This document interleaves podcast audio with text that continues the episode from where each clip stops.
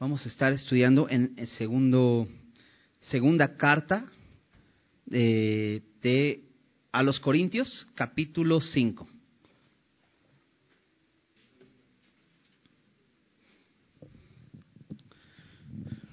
En, en, la canción última que estaban tocando los, los chicos de alabanza, decía la última frase, creo que fue lo, con lo último que me quedé, este, decía, vuelve a ocupar el primer lugar en mí. Y, digo, oh, qué padre, ¿no?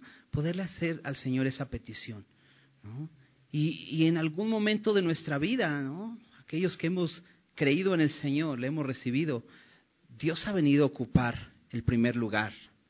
¿no? Pero de pronto, entre nuestro caminar, empezamos a poner la mirada en las cosas de este mundo y hay cosas que empiezan a tomar el primer lugar en nuestra vida. Y, en la idea de, que hemos estado estudiando, en, todo esto que hemos estado aprendiendo en el libro de Hebreos, ah, hemos eh, recordado un poco muchas figuras y, muchas formas del culto eh, judío, eh, porque bueno, esta carta a los hebreos está escrita a los israelitas, hebreos, que ya habían creído en Jesús pero que de pronto estaban siendo persuadidos por algunos a regresar a las tradiciones y a los eh, ritos que, practicaban antes. Pero el escritor de Hebreos los quiere enfocar en Cristo y de hecho nos, empezó a hablar acerca de cómo Cristo es el que eh, ya nos ha hablado. Primero eh, Dios nos habló por medio de profetas, pero ahora en estos postreros tiempos nos ha hablado por medio de su Hijo, poniendo a Jesús como superior a todo lo demás. Incluso ya nos, ya, ya ahí donde vamos estudiando, nos llevó a que es superior su sacerdocio al sacerdocio levítico, que era muy importante para los judíos, porque el sacerdote tenía el propósito de llevarlos, llevar al pueblo, representar al pueblo ante Dios y hablarles de parte de Dios al pueblo. Era el propósito del sacerdote y entonces presenta a Jesús como ese gran sumo sacerdote de un orden distinto, pero necesario, el cual nos convenía para poder relacionarnos con Dios.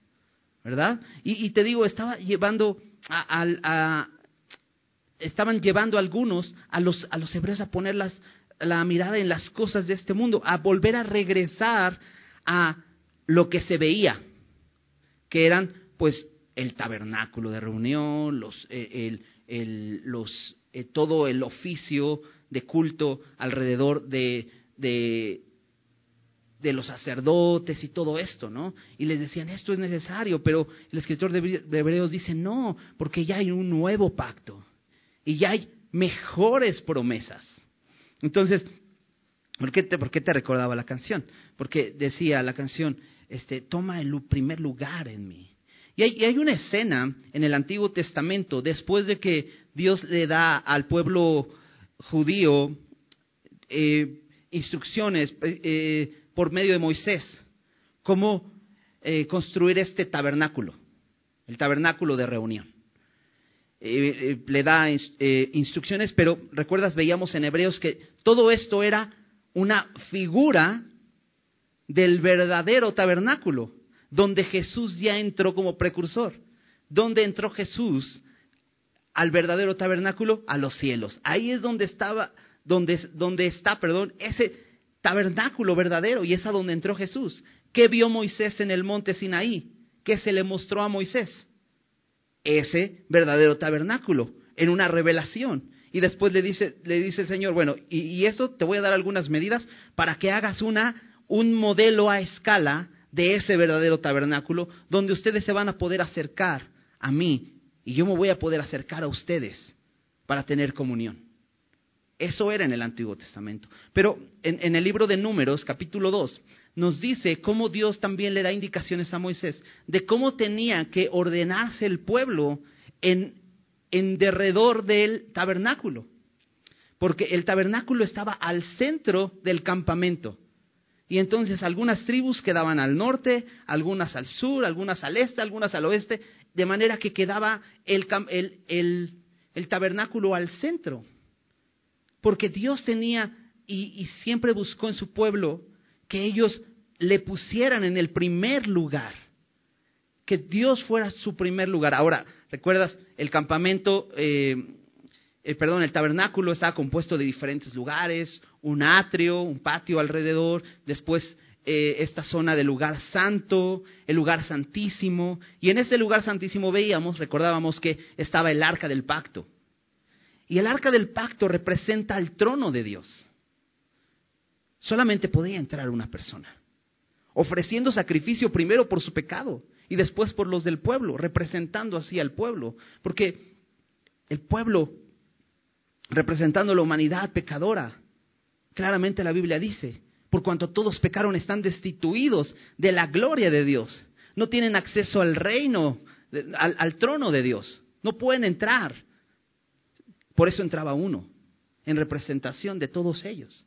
Pero todos estaban alrededor de este eh, tabernáculo y podían tener comunión con él. Ahora, e, este capítulo que vamos a ver ahí en segunda, segunda de Corintios nos habla acerca de otros tabernáculos. Vamos a ver qué, cuáles eran estos eh, otros tabernáculos que estaban alrededor de este tabernáculo. Vamos a leerlo. Segunda de Corintios, capítulo 5, desde el versículo 1. Dice así, porque sabemos que si nuestra morada terrestre, este tabernáculo, se deshiciere, tenemos de Dios un edificio, una casa no hecha de manos eterna en los cielos. Y por esto también gemimos, deseando ser revestidos de aquella nuestra habitación celestial. Pues así seremos hallados vestidos y no desnudos porque asimismo los que estamos en este tabernáculo gemimos con angustia, porque no quisiéramos ser desnudados, sino revestidos, para que lo mortal sea absorbido por la vida. Mas el que nos hizo para esto mismo es Dios, quien nos ha dado las arras del Espíritu. Así que vivimos confiados siempre. Y sabiendo que entre tanto que estamos en el cuerpo, estamos ausentes del Señor, porque por fe andamos, no por vista. Pero confiamos y más quisiéramos estar ausentes del cuerpo y presentes al Señor. Por tanto, procuramos también, o ausentes o presentes, serle agradables. Porque es necesario que todos nosotros comparezcamos ante el tribunal de Cristo, para que cada uno reciba según lo que haya hecho mientras estaba en el cuerpo, sea bueno o sea malo. Acompáñame a hacer una oración. Señor, gracias porque tenemos tu palabra que es lámpara a nuestros pies y lumbrera a nuestro camino, y sin duda la necesitamos, Señor. Porque en este mundo oscuro nos has dejado, Señor, para que caminemos, Señor, y necesitamos tu luz. Gracias, Señor, porque hoy podemos recibir de tu palabra, Señor, esa dirección. Háblanos, te lo pedimos, Señor, abre nuestro entendimiento y nuestro corazón para recibir tu palabra. Te lo pedimos en el nombre de Jesús. Amén. Bien, bueno, te introducía en todo esto porque este capítulo habla de un tabernáculo, pero no habla del tabernáculo de reunión, sino habla de otro tabernáculo que es importante. Ahora, déjame eh, tratar de ponerte la escena, ¿no? Ya, ya un poquito nos empezamos a imaginar este tabernáculo al centro y los tabernáculos de los judíos, o sea, un tabernáculo es una tienda, ¿verdad? Es como una pequeña tienda, una enramada, ¿no? También, también se le define como una choza, ¿no? Eso es un tabernáculo. Y había los tabernáculos de todos los que vivían alrededor. ¿Por qué? Si, si eh, estaban ahí junto al pueblo, ¿por qué no construían, pues mejor una casa? Pues porque iban solamente temporalmente por ahí, ¿no? eran, eran nómadas porque solamente iban a pasar, no se iban a quedar en el desierto, porque su propósito no era quedarse en el desierto. Eso es algo bien importante. Sino era caminar hasta la tierra prometida. Ellos tenían un final a dónde llegar, una meta a dónde llegar. Algo que Dios ya les había prometido, una tierra para ellos. Entonces, en su caminar por el desierto, como era un tiempo que iban a pasar por ahí, pues necesitaban refugiarse y necesitaban eh, tener una tienda. Entonces, todos estos tabernáculos, imagínate, todos estos tabernáculos ahí alrededor. Esta es la escena. Y, me gusta verlo así, como, como tratar de visualizarlo un poco. Eh, la, última vez que estuve con ustedes, estudiamos en el Salmo 110, igualmente eh, haciendo un poco de, referencia a este sacerdocio según el orden de Melquisedec, ¿te acuerdas? No? Y, veíamos ahí como a David de pronto se le presenta una escena eh, donde él puede ver a Jesús sentado más bien a Jesús ahí, de pie al lado de su padre, y su padre diciéndole, siéntate a mi diestra, hasta que ponga a tus enemigos por estrado de tus pies, en esta coronación. David está viendo todo esto y lo escribe en un salmo. Y es que la Biblia es como una ventana para ver el cielo, para ver lo verdadero. ¿Por qué digo lo verdadero? Porque este mundo es temporal. Jesús dijo, cielo y tierra pasarán. Este mundo no es tan real como creemos que es, porque es temporal.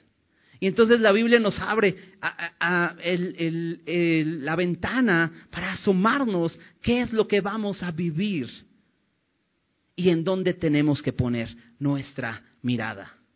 Porque como te decía, e, el, problema de los hebreos creyentes es que estaban siendo persuadidos a regresar a vivir por vista y no por fe, a regresar a los ritos para poder entonces relacionarse con Dios. Pero, pero el escritor de Hebreos dice, pero ya no es necesario porque Jesús ya entró en el verdadero tabernáculo, ya no es la réplica, ya es el real.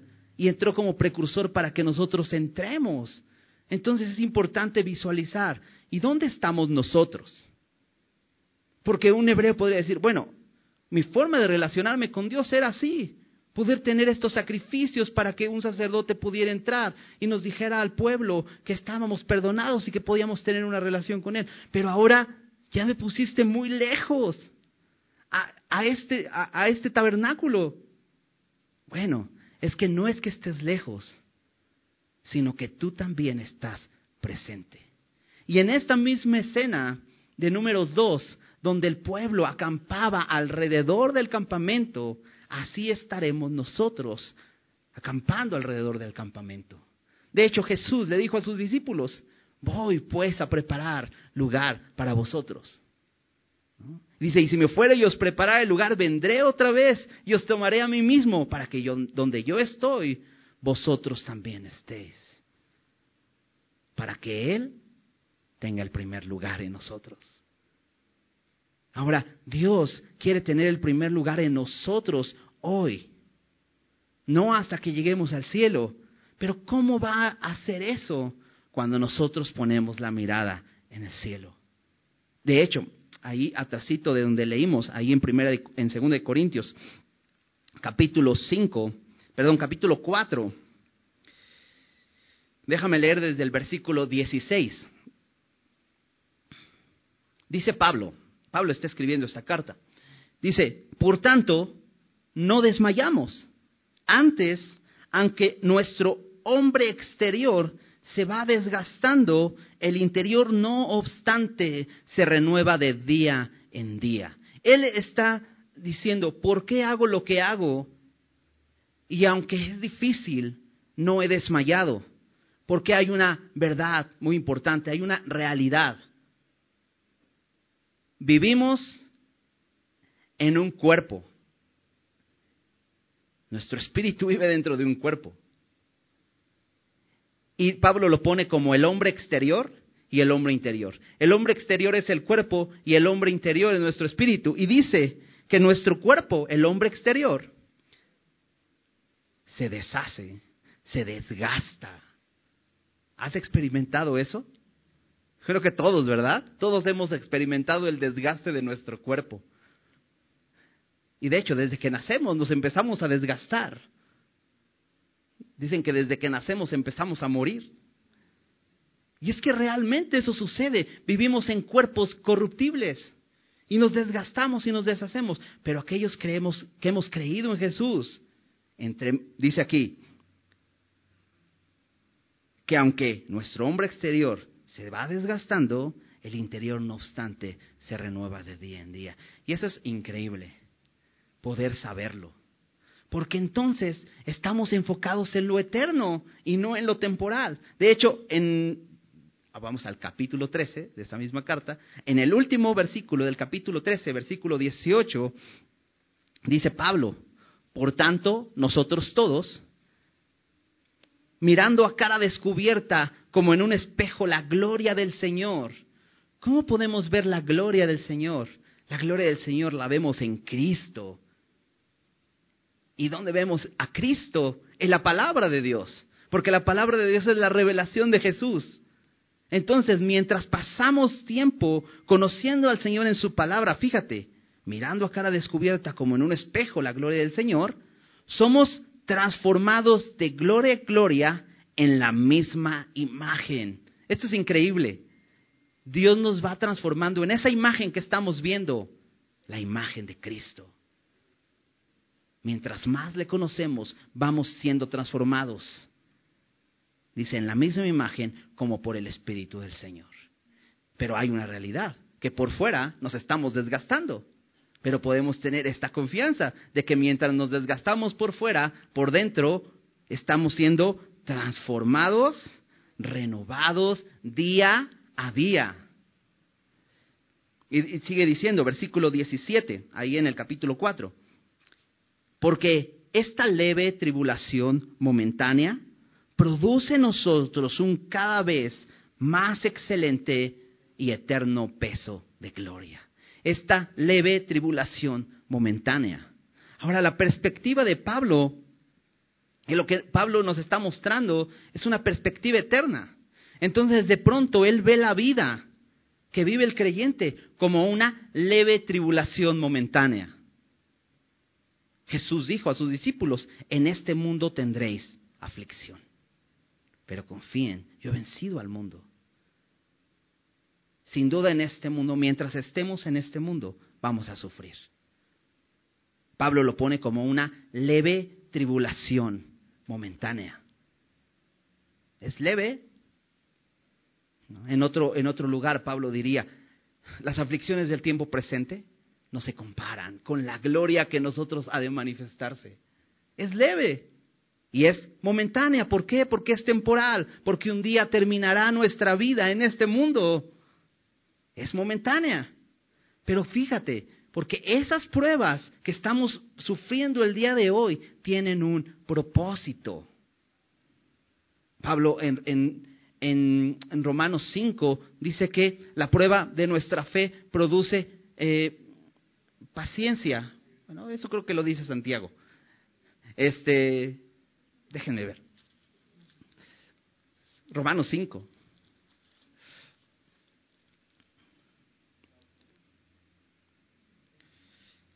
Ah, ya. Eh, en el versículo 3 dice, y no solo esto, sino que también nos gloriamos en las tribulaciones, aflicciones, pruebas, eh, tribulaciones, como decía Pablo, leve tribulación momentánea, nos gloriamos en las tribulaciones, dice, sabiendo que la tribulación produce. Esa palabra me gusta, produce. Esto es, hace crecer, da un resultado, da un fruto, produce, dice, paciencia. Y la paciencia prueba. Y la prueba, esperanza. ¿Ves todas las cosas que produce la tribulación? Y la esperanza no avergüenza. Porque el amor de Dios ha sido derramado en nuestros corazones por el Espíritu Santo que nos fue dado.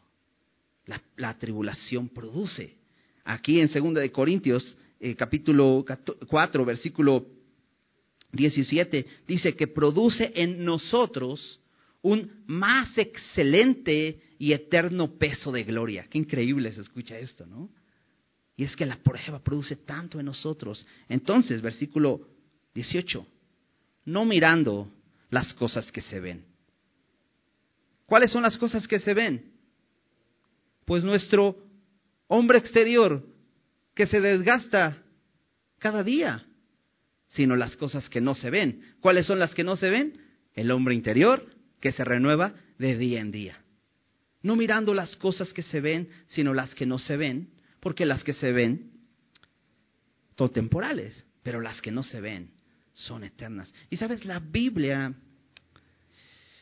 tiene el propósito de enfocarnos en lo eterno. Porque somos dados a poner la mirada en lo temporal. Empezamos a poner nuestra mirada en las cosas de este mundo, en las cosas temporales, en las cosas que no van a permanecer, que se van a acabar un día, como es nuestro cuerpo. Por eso empieza diciendo en el capítulo 5, porque sabemos que si nuestra morada terrestre, este tabernáculo, y fíjate a qué compara nuestro cuerpo, a un tabernáculo. Sabemos que si nuestra morada terrestre, este tabernáculo, se deshiciere, no solamente se desgaste, sino que se deshaga, dice, tenemos de Dios un edificio, una casa no hecha de manos eterna en los cielos. ¿Ves el contraste? Compara a una pequeña tienda que se desgasta y se deshace a un edificio Ahora, no está hablando de un edificio como de cinco pisos o un rascacielos. No, está hablando de una edificación. Un edificio, en contraste a una, a una choza, es que un edificio es de piedra, es permanente, tiene cimientos, es fuerte, es más resistente ante las inclemencias. ¿Ah? Imagínate al pueblo de Israel en el desierto, con una pequeña enramada o tienda. ¿Ah? ¿Te imaginas cuando sopla el viento? no sabes si va a permanecer esa tienda. Cuando empieza la lluvia y empieza luego sale el sol y, y todo eso va desgastando. Vivimos en un mundo donde todo se corrompe, ¿verdad? No sé, dejas en tu jardín, no sé, tu bicicleta, ¿no? Y al poco rato ya te das cuenta, ya perdió color, ya se agrietaron tus, tus llantas, cualquier cosa que, que, dejas afuera se desgasta, ¿verdad? Se va desgastando. Vivimos en un mundo así. Imagínate vivir en el desierto en una pequeña tienda. Pero ¿cuál es la promesa? Tenemos de Dios. Porque vivimos en un cuerpo que se desgasta, que se duele, que de repente como, como una tienda ya estás viendo que ya tiene un nuevo agujero. Y dices, ahora pues hay que ponerle un parche. Y ahí estamos tratando de eh, estar bien, ¿no? Como personas, ¿no? Y estar sanos y vas al doctor y ahora que tengo doctor, pues ahora tómate esto, pero pues ahora ya me duele por acá y, y dices, ¿qué onda? Tenemos una promesa. Nuestro hombre interior se va renovando día a día, pero fíjate esta otra promesa. Cuando nuestra morada terrestre se deshaga, tenemos de Dios un edificio, wow, algo permanente, algo sólido, que no se va a desgastar. Pero fíjate, nos dice más de este edificio. Una casa no hecha de manos. Porque si te das cuenta, el escritor de Hebreos hace mucha referencia al tabernáculo. Pero incluso eh, ya en el Nuevo Testamento, ya cuando ya estaban los creyentes, ellos conocían que había un templo. La verdad no recuerdo en qué momento fue escrito el, libro, la carta a los hebreos, pero no sé si el templo ya se había sido destruido. Fue destruido en el año 70. Probablemente todavía estaba y había un templo. Pero él hace referencia al, al tabernáculo.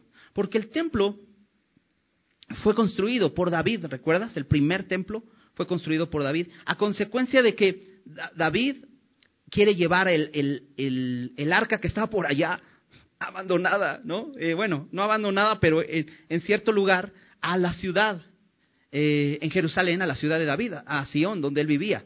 Y, trae la tienda, y probablemente le hace otra tienda nueva, porque la viejita ya estaba desgastada, trae el arca, la ponen en el, en el, nuevamente en el lugar santísimo y todo esto, y de pronto David voltea y dice, mira, yo tengo un techo con vigas de cedro y todo, es más resistente, un palacio, y mira dónde está el arca de Dios. Estaría bien que tuviera pues un templo, ¿no? Algo más duradero. Y, Salomón construye el templo. Pero luego más adelante ves algunos de los reyes ahí en Jerusalén que eh, le pagan a los albañiles para que vayan y reparen las grietas. Porque aunque era un templo permanente, pero se, se agrieta, porque está en un mundo que todo corrompe. ¿no? Pero fíjate, este, esta casa dice, no hecha de manos. A diferencia del templo de Salomón, que la, descripción de la construcción del templo es, el templo es maravillosa, unas piedras enormes, este, a, la medida, padrísimo, eh, madera eh, fuerte, de muy buena calidad, cubierta de oro. Aún así, fue destruido. Pero este templo que Dios promete que un día recibiremos, esta casa, esta casa no es hecha de manos es eterna en los cielos. Entonces, si no es hecha de manos, es que Dios la va a construir. ¿Y sabes con qué la va a construir? Con su palabra. ¿Sabes por qué? Porque Dios construye con su palabra. ¿Sabes con qué creó el mundo? Con su palabra. ¿Recuerdas? En Génesis nos dice, y dijo Dios, sea la luz, y fue la luz. Produzca la tierra seres vivientes. Él hablaba y todo era creado. Qué increíble. Dios así promete, dice, una casa, un edificio, una casa no hecha de manos. Y aparte nos dice, eterna. Eterna. Esto nos habla de la calidad de la casa. Te decía del templo. El templo, aunque era más resistente, pero no era eterno. Eterno. Una casa eterna, o sea, indestructible indesgastable. Y dices, oye, eso suena bien. Y aparte nos dice, ¿dónde? En los cielos. No aquí, no en este mundo, sino en los cielos. Acompáñame a Hebreos, capítulo 11. Pronto vamos a llegar por ahí, a, a ese eh, maravilloso capítulo donde resume la vida de muchísimas personas que anduvieron por fe. Y fíjate, la fe de Abraham, menciona aquí en capítulo 11, eh, versículo 9, la fe de los patriarcas de Israel. Y aquí dice, por la fe habitó como extranjero en la tierra prometida, hablando de Abraham, como en tierra ajena, morando en tiendas, con Isaac y Jacob, coherederos de la misma promesa. ¿Por qué? Versículo 10, porque esperaba la ciudad que tiene fundamentos, cuyo arquitecto y constructor es Dios. Todas estas casas, todos nosotros, teniendo una casa no hecha de manos, conformamos una ciudad con fundamentos. ¿Y sabes quién diseñó esa ciudad? ¿Y quién la construyó? Dios. Abraham esperaba en esa ciudad. Abraham sabía, en este mundo no es la promesa. Yo espero más allá. Qué importante es recordar esto, porque de pronto empezamos a andar por vista, no por fe. Ok, dice que esta casa es en los cielos, es eterna, no es hecha de manos, es un edificio. Y entonces hay un resultado al saber esto. Porque si te das cuenta, el versículo empezaba diciendo, porque sabemos. Esta palabra sabemos es muy importante porque habla de seguridad. No habla, no dice porque imaginamos o porque simplemente conocemos, sino sabemos. Y esa es una seguridad que debemos tener como creyentes. Sabemos. Ahora, hemos estado viendo a Jesús como el mediador de un mejor pacto, entrando como este sumo sacerdote al tabernáculo verdadero, pero podemos ver la escena completa. Ahí estamos nosotros también, con una casa no hecha de manos, eterna, en los cielos, y entonces esto nos lleva al versículo 2.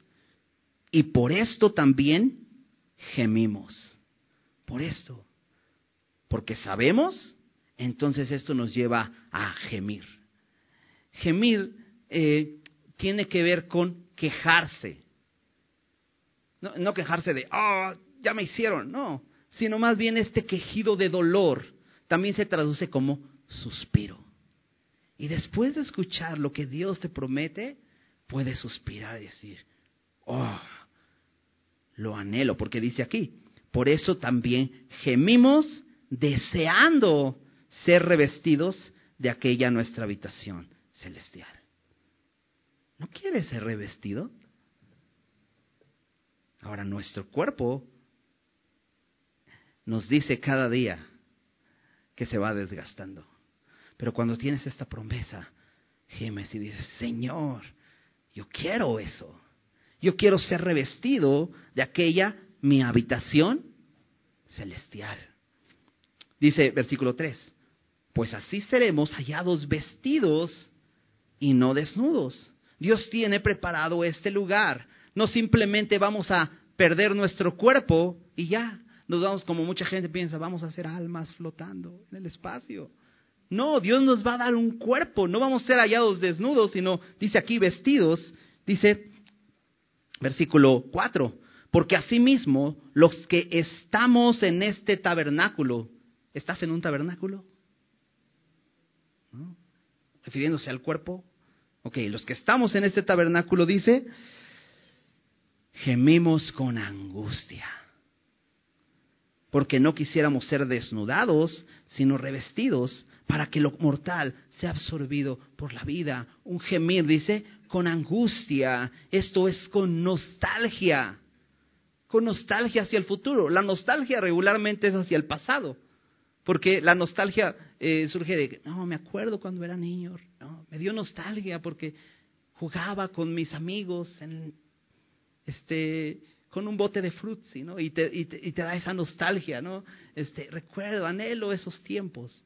Bueno, pero cuando Dios te abre esa ventana y te muestra lo que vas a vivir, te da una nostalgia y dices, yo anhelo eso. Y gemimos. Y nuestros gritos de dolor no son porque estamos hartos, o no debería. Estoy harto de este mundo, de este sistema y del dolor y el sufrimiento. No, anhelo, anhelo estar con el Señor. Anhelo ese cuerpo nuevo, glorificado, sin pecado, donde voy a poder adorarle, donde Él será el centro y yo podré adorarle por la eternidad. ¿No lo anhelas? Esta es la ventana que, eh, que Pablo de alguna manera nos describe hacia allá para que anhelemos el futuro. Dice, porque no quisiéramos ser desnudados, sino revestidos. No solamente anhelamos ya no sufrir, porque muchas veces decimos, ay, es que ya estoy cansado de este sufrimiento, mejor me sería morir. No es, no es solamente que ya voy a dejar de sufrir, sino más bien anhelo la vida. Anhelo el gozo. Por eso dice, para que lo mortal sea absorbido por la vida. Pablo describe en Romanos 7 a nuestro cuerpo como un cuerpo de muerte. Y él dice, ¿quién me librará de este cuerpo de muerte? Incluso refiriéndose al pecado. Porque dice Pablo, no, no hago lo que quiero. O sea, quiero hacer el bien y, y esta carne no me deja. Anhelo, gemimos. Anhelo ser revestido de aquella nuestra habitación celestial. Para que lo mortal sea absorbido por la vida, lo que sí es vida. Y si dices, esta vida no es vida, pues sí, porque Dios nos ha dado una mejor vida. Y ya podemos experimentar el día de hoy porque la esperanza nos mantiene en perspectiva y entonces nos ayuda a vivir, porque fíjate, versículo 5, mas el que nos hizo, para esto mismo es Dios, que nos ha dado las arras del Espíritu. Esto es una gran verdad. No es que Pablo se empezó a inventar esto para eh, que los corintios no se desanimaran y pues les voy a dar algunas, pues alguna motivación para que ellos mantengan enfocados. No, nos dice una gran verdad. Dios nos hizo para esto. Más el que nos hizo, ¿quién nos hizo? Dios, ¿verdad? Dice su palabra. Él nos hizo y no nosotros a nosotros mismos. Bueno, más el que nos hizo, para esto mismo es Dios. ¿Para qué? Para morar con Él por siempre. Para vivir eternamente con Él y adorarle. Para eso nos hizo. Y a pesar de que nosotros neciamente nos desviamos, como dice su palabra, todos nosotros nos descarriamos como ovejas, Cada cual se apartó por su camino, mas Jehová cargó en él, en Jesús, el pecado de todos nosotros para salvarnos, porque Él nos hizo para vivir con Él por siempre. ¿Sabes? No fuimos hechos para este mundo, para este mundo temporal, terrenal, corruptible. Dios nos hizo para otro mundo. Dice C.S. Lewis, tiene una frase que me gusta.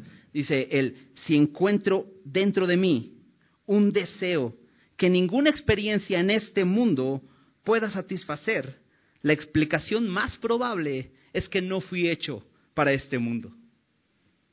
Me gusta esa frase, pero él dice, la, explicación más probable, pero Pablo dice, no, no, no, no hablo de probabilidades, es una verdad. Dios no nos hizo para este mundo. Dios nos hizo para vivir con Él por siempre. Qué importante es enfocarnos en las cosas que no se ven, porque no lo vemos, ¿verdad? Volteas y dices, mm, fíjate el siguiente versículo. No, perdón, no, no, no, todavía no pasamos al siguiente versículo. Hay un recordatorio mejor. Pero es que déjame mencionarte para que no pierda la idea. En el siguiente versículo, bueno, en el versículo 7, dice, porque por fe andamos no por vista. Nuevamente Dios nos quiere enfocar en andar por lo que nos dice su palabra. Ahora, la fe es, algo que Dios nos ha regalado, dice su palabra que es un don de Dios, pero la fe no, es, no es como la suerte. Porque la suerte es, es, decir, no, te preocupes, todo va a estar bien. Yo tengo fe en que todo va a estar bien. Y pues no sabes realmente si va a estar bien o no, pero pues como que es, el del club de los optimistas, ¿no? Nada más, pero realmente no te dice más. Pero sabes, nuestra fe no es ciega. Nuestra fe está basada en lo que la palabra de Dios ha revelado. Dios nos ha revelado acerca del futuro. Lo ha dejado escrito y lo creemos. Tenemos confianza en lo que Él ha escrito. La fe no está basada en percepciones, en sentimientos, sino en la palabra escrita. Por eso podemos andar por vista, perdón, podemos, por eso, eh, por, eso podemos andar por fe. De repente empieza a trabarme. Este, ¿Por qué? Porque tenemos la palabra de Dios que nos dice para que no andemos por vista. Ok, déjame terminar el versículo 5, porque está increíble. Dice, mas el que nos hizo para esto mismo es Dios, que nos ha dado las arras del Espíritu. ¿Qué significa esto de las arras del Espíritu? Bueno, las arras hace una referencia a una garantía. Es como si dijeran, nos ha dado la garantía del, del Espíritu. Esto es una seguridad, sí, porque la garantía tiene, por ejemplo, compras algo, un electrodoméstico y tienen la, tienes la garantía, ¿verdad? Y eso es para garantizarte que eso que compraste va a seguir siendo útil a pesar de que algo le suceda. Tú lo llevas con un técnico y te lo arreglan o te lo cambian y, vas a seguir teniendo el producto. ¿no? Es como que nuestra idea de garantía. Pero esta palabra hace referencia más bien a un depósito o un anticipo. Es como cuando vas a comprar una casa. Entonces has estado ahorrando para comprar tu casa y ya tienes una cantidad y empiezas ya a empezar a ver precios, empiezas a buscar y encuentras la casa de tus sueños. Y en el precio de tus sueños, ¿no? Porque dices, wow, es lo, justo lo que yo tengo, esa casa es para mí. Entonces vas, eh, dices, no, no debo dejar pasar la oportunidad y vas al lugar donde la vas a comprar con el dueño y le dices, pero no traigo el dinero, pero de veras que sí la quiero en serio que sí la quiero y le dices, por favor, guárdamela. Pero si cinco minutos llega otra persona con el dinero, él se la va a vender. ¿Quién sabe si regreses? ¿no? Él quiere asegurar la venta. ¿Qué haces para que no la venda? Le das un anticipo. ¿Cómo le compruebas que sí la quieres? Pues le das un enganche y estás garantizando que sí la quieres. Bueno, eso es lo que Dios hizo con nosotros.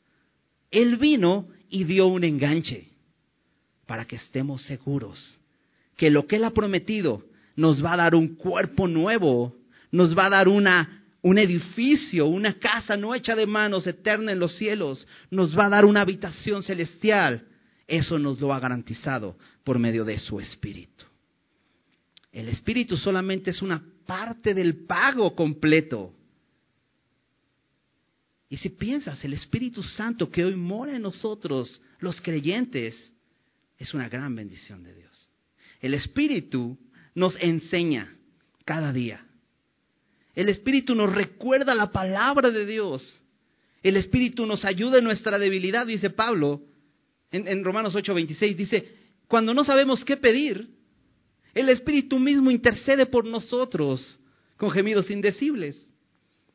El Espíritu Santo nos da poder para combatir contra el pecado. El Espíritu Santo nos da poder para predicar el Evangelio sin temor. Todas esas bendiciones. Por eso constantemente Pablo dice, anden en el Espíritu, porque ya tienen la capacidad de vivir victoriosamente. Y, sabes, es solo una probadita de lo que viviremos. Y si has experimentado el poder del Espíritu en tu vida, dices, solo una probadita. Wow, ¿sabes? No nos la vamos a acabar. Por eso Dios nos dio vida eterna, porque no nos la vamos a acabar. Es increíble. Por eso Pablo dice, las aflicciones del tiempo presente no se comparan a la gloria que nosotros ha de manifestarse. Es glorioso. Conviene poner la mirada en eso, ¿verdad? Dice versículo 6. Esta es la consecuencia de saber esto. Así que vivimos confiados siempre. Y sabiendo que entre tanto que estamos en el cuerpo, estamos ausentes del Señor. De pronto que Pablo nos eleva y nos muestra de alguna manera esa gloria, Y nos hace, nos abre esa ventana y nos hace anhelar y gemir y decir, Señor, yo quiero eso ya. Ya quiero estar contigo y experimentar de esa gloria y vivirlo. Pero de pronto nos vuelve a bajar a la tierra. Y dice, sabiendo que entre tanto que estamos en el cuerpo, estamos ausentes del Señor. Y dices, oh. Y es que, ¿sabes? Pablo no es alguien que se está imaginando y está viviendo por imaginaciones. Pablo vive en la realidad. Y dice, la realidad es que hoy estamos aquí ausentes del Señor, pero la promesa está dada. fíjate, estamos ausentes del Señor, lo sabemos, pero hay algo que dice antes. El saber lo que Dios nos ha prometido nos hace vivir confiados siempre. Así que vivimos confiados siempre. Esta palabra confiado hace una referencia a la fe, porque la fe es confianza. Pero esta palabra confiada es interesante, porque regularmente usamos esa palabra, ¿no? esa persona es bien confiada. ¿no? Si has usado esto, por ejemplo, vas en la calle manejando y de repente ves a un motociclista que va sin casco. Y dices, ay, qué confiada gente, ¿no? Este, si se cae y se golpea, pues corre pone en riesgo su vida, ¿verdad? Corre un grave riesgo, es muy confiado. Lo, usamos negativamente. He visto algunos videos, me gusta ver estos videos de deportes extremos. Es gente que ha estado entrenando una y otra vez para lograr hacer eso que es tan extremo y que tú y yo no haríamos si no lo practicamos, ¿no? Eh, me gusta ver estos videos de, de montaña, de bicicleta de montaña. Y están padrísimos porque se ponen una cámara en su casco, llevan una cámara aquí arriba y entonces vas viendo como si tú fueras el, eh, el que fueras manejando la bicicleta, ¿no? Le enseño esos videos a mi esposa y dice, me sudan las manos, porque van esos cuates así en una montaña y ves, estás viendo el barranco ahí donde se va a caer y si se cae, pues se mata. O sea, no hay, no hay otra. ¿no? Y va a una velocidad, va tan confiado. Va muy confiado. Y me gusta porque eh, esta palabra confiado es la palabra osadía. Y van así, con una osadía. No les importa morir. Van confiados. ¿Sabes? la esperanza que Dios nos ha dado en este cuerpo, en este no tabernáculo, en este edificio que nos va a dar, glorioso y maravilloso para estar con Él por siempre, nos lleva entonces a vivir confiados siempre. Acabamos de pasar por un tiempo muy difícil, ¿no? Bueno, y para y, nos dicen que todavía no acaba, ¿no? Los cubrebocas nos dicen eso. Pero fue un tiempo de mucho temor para mucha gente. A Dios quiere que vivamos en este mundo donde Jesús nos dijo que habrá aflicciones, confiados siempre. Confiados, que vivamos con esa osadía y con esa libertad de decir, puedo andar en este mundo confiado porque tengo una gran promesa que Dios me ha dado no fui hecho para este mundo. Dios me hizo para algo más grande que esto y me lo ha prometido y puedo vivir confiado. O sea, eh, la verdad es triste ver a un cristiano que se muere de miedo por la muerte. Digo, realmente no estoy hablando de la forma de morir. Pero sabes, Mientras vemos que nuestro hombre interior se va desgastando, no obstante el interior se renueva día a día. Y cuando nuestra morada terrestre se deshaga, tenemos de Dios un edificio. Podemos anhelar. Y no estoy diciendo que estemos anhelando la muerte, estamos anhelando ese cuerpo nuevo. Pero este tiempo de pandemia fue un tiempo donde podías ver a muchas personas confiando en cosas tan absurdas como un cubrebocas. Porque de verdad, un cubrebocas no te hacía absolutamente nada. Digo, y los que nos contagiamos lo supimos después, ¿no? Si lo traje todo el tiempo, ¿por qué me contagié? Pero es que no puedes confiar en lo temporal, en lo que... Porque decía Pablo, lo que se ve es temporal, lo que no se ve es eterno. ¿Sabes? Yo nunca me puse un cubrebocas por miedo. Yo confiaba en el Señor. Nunca me, nunca, no me puse la vacuna por miedo o porque decía, no, es que ya con la vacuna ya no me va a pasar nada. No, por obediencia sí, por respeto y amor sí, sujeción sí, pero no por temor, porque Dios yo sé que Dios me ha dado vida y Él me va a llamar a su presencia cuando Él diga, no cuando el COVID diga. Y si me lleva en esa circunstancia, Gloria a Dios, ya estoy con Él. Porque eso es mi anhelo. Quiero estar con Él. Porque no seré, no seré hallado desnudo. Él me dará un cuerpo nuevo. ¿Qué esperas? ¿En qué confías? ¿Puedes vivir tu vida con esa osadía? Con esa libertad sabiendo que Dios te ha prometido algo más grande que el aquí y ahora podemos vivir con esa confianza. Cuando dice el pastor Jaime Foot una frase que me gusta mucho, dice, cuando la promesa es clara, el precio es bajo. Y Dios quiere que tengamos esa, esa claridad en su promesa. Para esto mismo nos hizo el Señor, para estar con Él por siempre. ¿Por qué temer?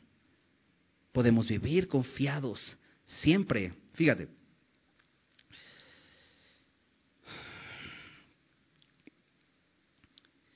sabiendo que entre tanto que estamos en el cuerpo estamos ausentes del Señor, esa es la realidad hoy, porque por fe andamos, no por vista. porque podemos andar confiados siempre? Porque por fe andamos, no por vista, porque Dios ya me reveló en su gracia la escena completa. No solo Él como el sumo sacerdote intercediendo por mí, sino yo ya en su presencia, dándole gloria y viviendo con Él por siempre. Una escena completa. ¿no? Me encanta porque la Biblia nos muestra el final de la película. Incluso puedes leer Apocalipsis y dices, mira, se completa la historia. No tenemos que temer. Podemos caminar confiados siempre. Versículo 8. Pero confiamos. Y más quisiéramos estar ausentes del cuerpo y presentes al Señor. Me encanta porque antes había dicho gemimos deseando, gemimos con ese anhelo. Pero aquí dice, confiamos y más quisiéramos. ¿Qué es lo que más quieres? ¿Anhela su regreso? ¿Anhelas que Él venga y reciba, recibas de Él ese cuerpo nuevo que le va a dar gloria por siempre? ¿Lo anhelas o qué anhelas? ¿Cuáles son tus anhelos? Hay una pregunta empresarial que hacen en algunos trabajos. Y, sé que el fin es como que revisar que, el, empleado qué, qué tan comprometido está con la empresa. ¿no? no sé si has escuchado esta pregunta, quizá te la han hecho. ¿Cómo te ves de aquí a 10 años? Yo creo que la pregunta correcta, bueno, hace rato me corrigieron. Este, quizá la pregunta correcta es, pues yo quiero ser gerente. Entonces dicen, no, este sí está bien comprometido, ¿no? va a echar ganas para crecer y llegar ahí, vale la pena invertir en él, ¿no? Este, una vez me hicieron esa pregunta en un trabajo. Y, digo, ya después pensando, reflexionando, dije, ¿por qué respondí así? Y dije, Dios, gracias por permitirme responder así, ¿no? Me pregunté, ¿cómo te ves de aquí a cinco años? Y yo le dije, con el Señor. Yo quiero estar con el Señor. Ese es mi anhelo más grande. Hay cosas, hay cosas increíbles que Dios nos permite vivir en esta vida y más ya estando en Cristo, ¿no? Disfrutar de muchas cosas que son, que son hermosas en la vida, ¿no? Por ejemplo, yo tengo dos hijos, nos casamos jóvenes, mi esposa y yo, y, mis hijos ya crecieron, tengo un hijo de 20 años, una hija de 16 años, y ya van creciendo, ¿no? Y de repente empezamos a ver amigos que tenemos que sus hijos ya se casaron, ¿no? Y sus hijos ya tienen hijos, o sea, ya son abuelitos, y dices, ay, qué bonito, ¿no? Qué padre, ¿no? Y mi esposa y yo platicamos, ¿te imaginas cuando Dios nos permite ser abuelitos? O sea, qué increíble va a ser, ¿no? O sea, cosas padres en la vida, ¿no? Que, que, que anhelas, pero sabes, no lo cambio por estar con el Señor. Si el Señor viene antes, todo va a ser mejor. Todo es incomparable. ¿Qué anhelas? ¿Cuáles son tus anhelos? Y aquí Pablo dice, más quisiéramos. Es mi anhelo estar ausentes del cuerpo, pero dice, presentes al Señor. Por tanto, por todo esto que acabamos de ver, por tanto, y si es tanto, ¿ah? Si es así enorme el pastel. La promesa es grande. Por tanto, dice, procuramos, o ausentes o presentes, serle agradables. ¿Sabes que la promesa clara nos ayuda a vivir? Entonces, esforzándonos. Porque dice aquí, procuramos. Tengo un enfoque. Procuramos o ausentes o presentes serle agradables. Porque tenemos como que la idea de, mira, es que este cuerpo es un cuerpo difícil, no puedo agradar a Dios, no puedo servir a Dios, tengo muchos males, tengo muchos problemas, tengo muchas enfermedades. X. Y empezamos a hacer, ¿no? Y dice, cuando ya tenga un cuerpo nuevo, ahí sí voy a poder agradar a Dios. Pero me encanta la perspectiva de Pablo, porque la promesa me hace entonces, aún estando ausente del Señor y aún estando en este mundo, buscar agradarle en todo. Buscar su gloria. Acompáñame a 1 Corintios capítulo 6.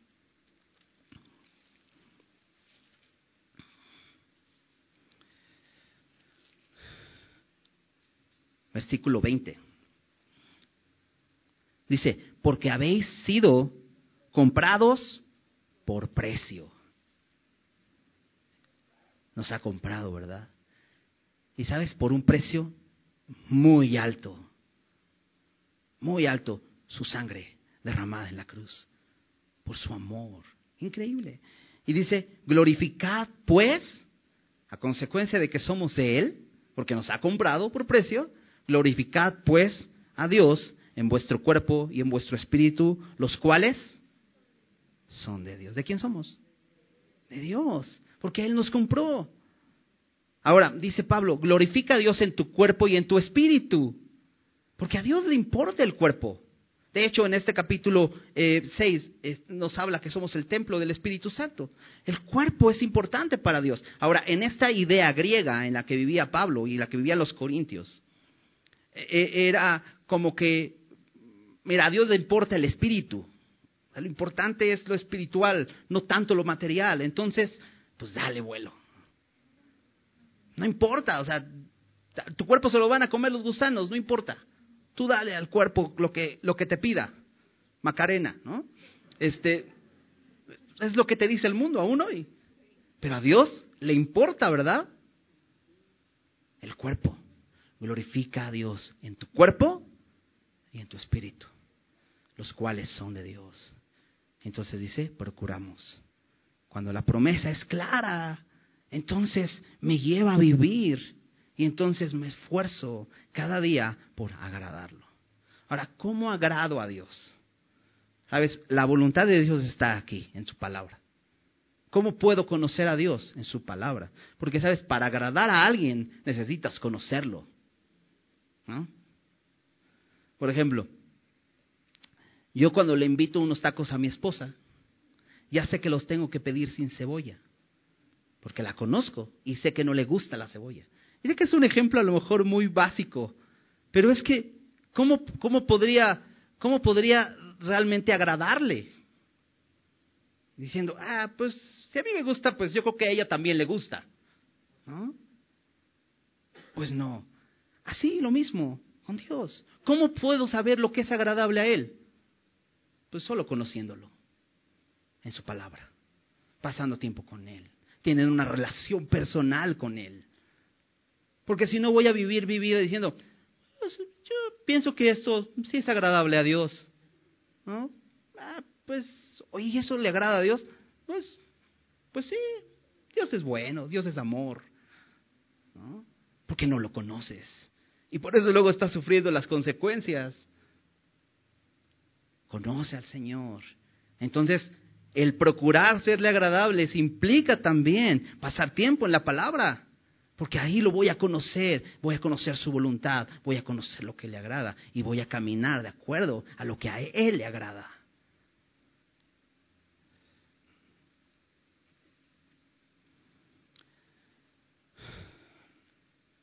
Versículo 10. Porque es necesario que todos nosotros comparezcamos ante el tribunal de Cristo. Nos da una razón más porque le somos agradables porque un día vamos a comparecer ante el tribunal de Cristo. Este tribunal no habla del juicio para condenación, porque claramente todos seremos juzgados. Su palabra dice que de la manera que está establecida para los hombres, que mueran una sola vez y después de esto el juicio. Y todos seremos juzgados, pero por la gracia de Dios en Cristo, aquellos que hemos creído en el Señor hemos sido justificados y hemos sido librados del juicio para condenación eterna. Pero vamos a ser juzgados, ¿sabías? Vamos a ser presentados ante el tribunal de Cristo.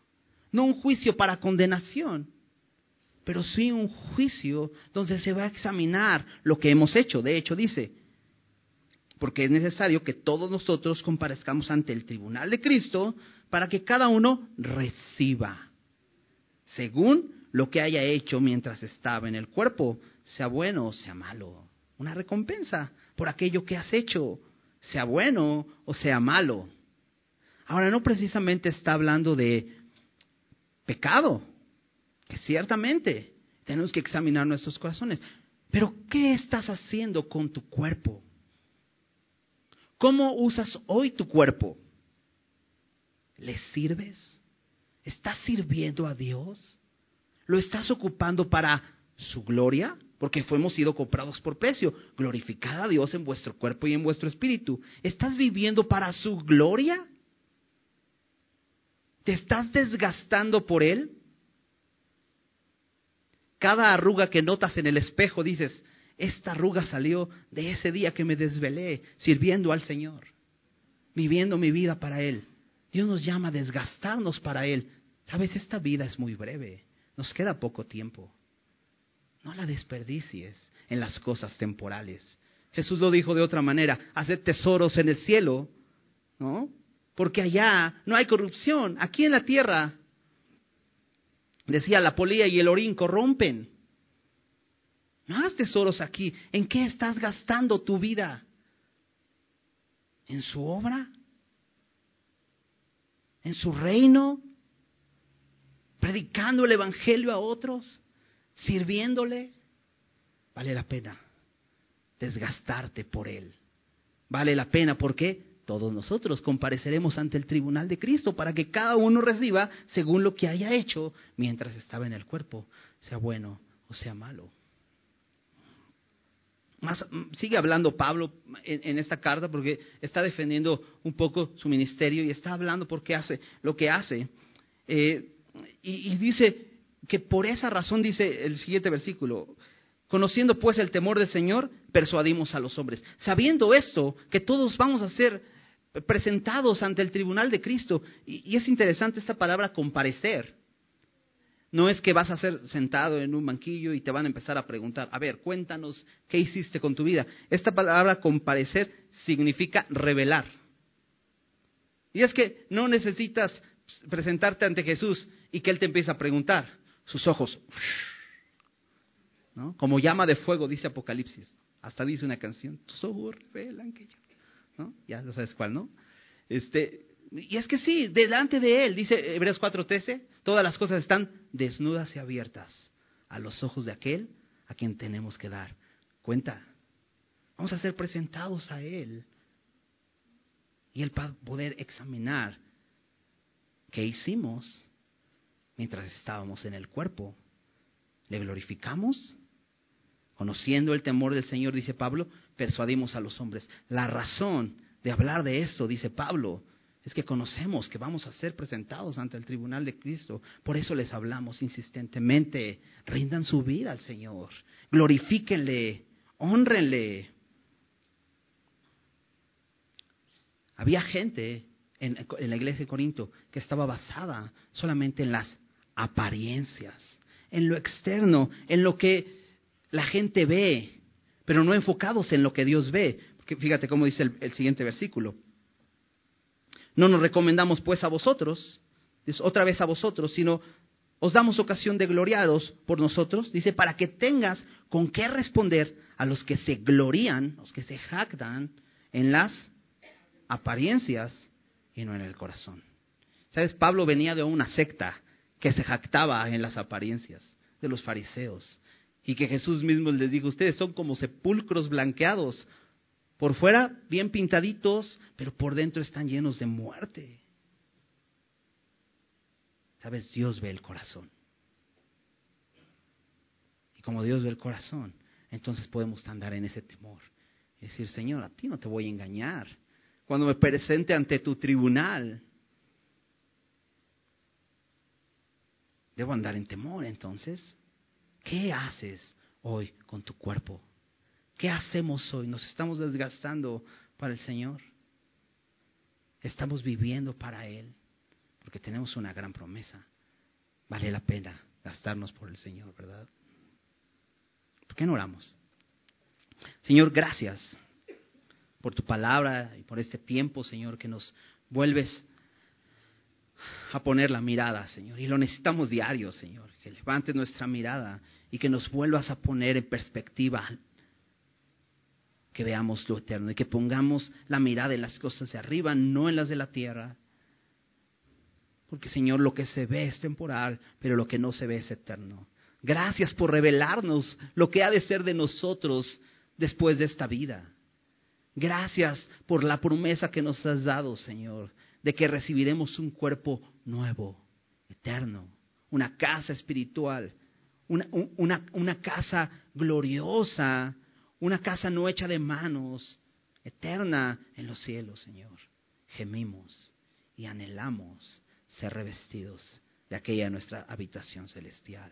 Pero mientras, mientras estamos ausentes de ti y mientras no estamos ocupando esa casa y seguimos en esta tienda, que se deshace, que se desgasta, podamos vivir para ti. Procuremos serte agradables. Vivamos temiendo que un día nos vamos a presentar ante ti y recibiremos según lo que hayamos hecho.